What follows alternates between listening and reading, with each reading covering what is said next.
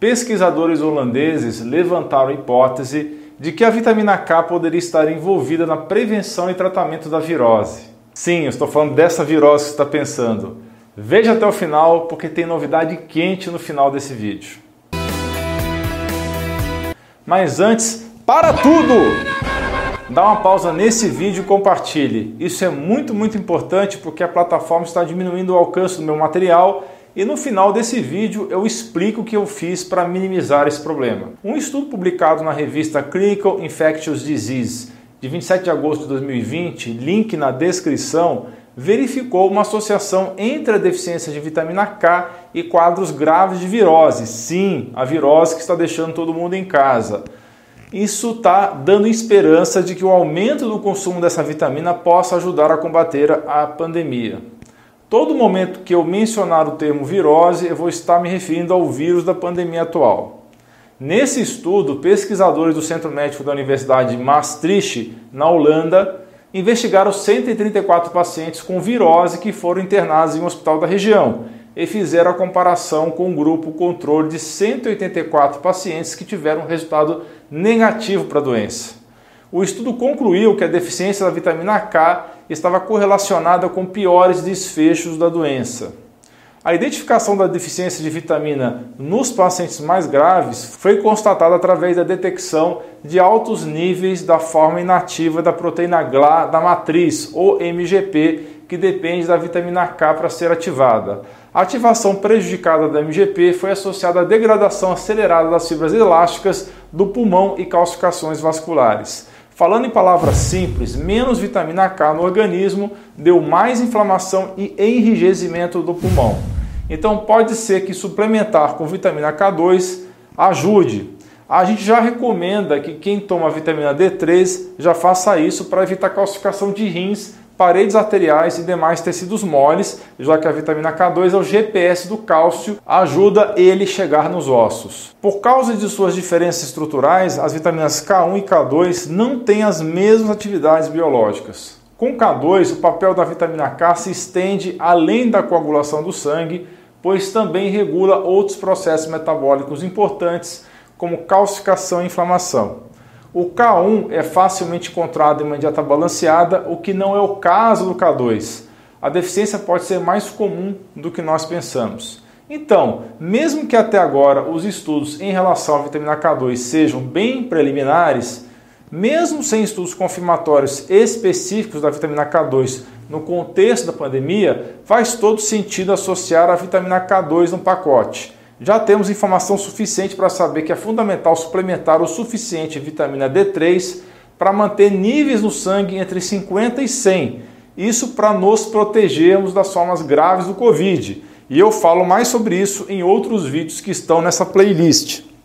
Então faz todo sentido associar a vitamina K2 nesse pacote. Os pesquisadores holandeses agora conseguiram financiamento para um estudo clínico para avaliar se os efeitos da suplementação com a vitamina K em pacientes com a doença teria efeito.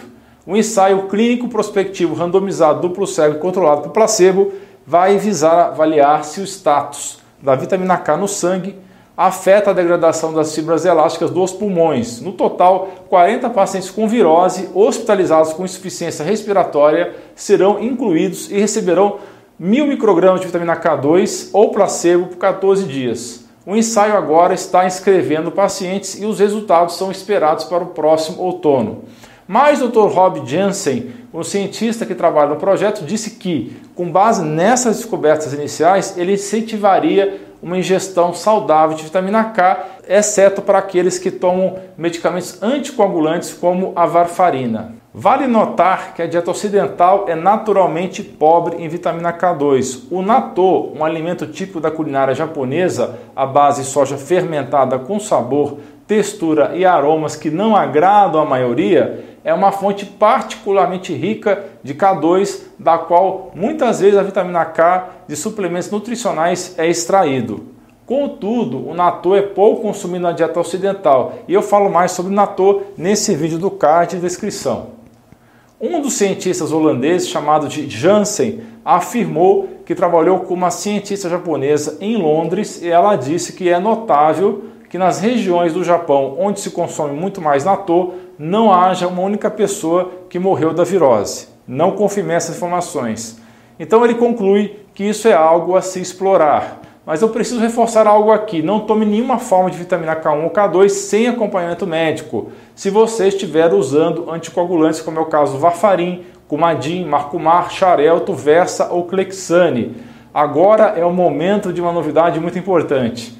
Eu venho sofrendo restrições nas mídias, especialmente aqui no YouTube. Então, todo o meu material mais polêmico eu vou colocar no meu novo canal do Telegram. Para quem conheceu o canal anterior, que já não está mais ativo faz mais de seis meses, esse antigo não vai continuar porque eu perdi o acesso dele. Então estamos começando novamente do zero. Não sei se vocês sabem, mas o Telegram funciona de modo diferente do WhatsApp. Quando você entra em um grupo ou canal, você tem acesso a todo o conteúdo anterior, basta voltar na linha do tempo. E não somente o que foi publicado a partir do momento que você entrou nesse canal. Então acesse o link na descrição e do primeiro comentário t.me barra underline canal e tenha acesso a todo o material sem censura desde a primeira publicação. Nós continuaremos esse assunto lá com mais informações. Novamente o link está aqui embaixo.